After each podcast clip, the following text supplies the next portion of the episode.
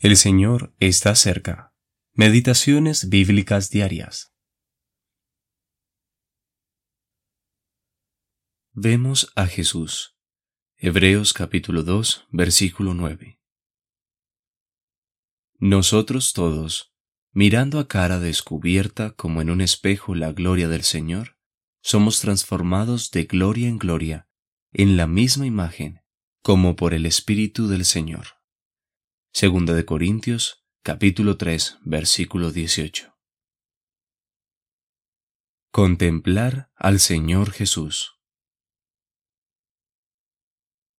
Para nosotros los cielos están abiertos y la fe puede decir, vemos a Jesús. Desde los tiempos del Antiguo Testamento, Dios habitó en medio de su pueblo en el santuario, pero allí estaba el velo, y no había forma de acercarse a él. Para nosotros, la entrada al lugar santísimo ha sido abierta. La epístola a los Hebreos sostiene esto en toda su extensión, pues nuestra posición es la de adoradores en la presencia del Padre, en el verdadero tabernáculo que levantó el Señor y no el hombre. Hebreos capítulo 8 versículo 2.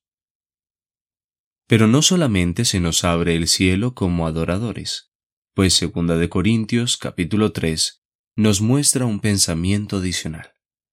Allí Pablo contrasta la gloria de la ley reflejada en el rostro de Moisés con la gloria de Dios, que ahora se nos refleja en el rostro del Señor Jesús.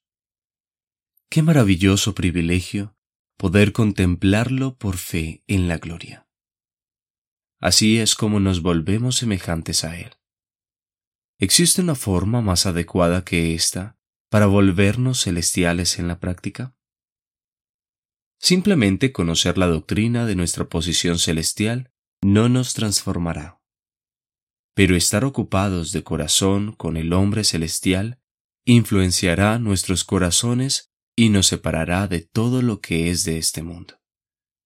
El cristianismo, en este aspecto, es completamente más elevado que la ley no nos presenta un código de leyes, sino a una persona bendita. Cuando nos ocupamos del Señor Jesús, contemplándolo y alimentándonos de Él, el Espíritu Santo nos introduce a la comunión con nuestro Padre. Se nos permite entrar en sus propios pensamientos e inclusive compartir sus afectos por el Hijo, el cual está sentado a su diestra. Por lo tanto, este es la fuente de todo crecimiento, fortaleza y bendición. W. Faraday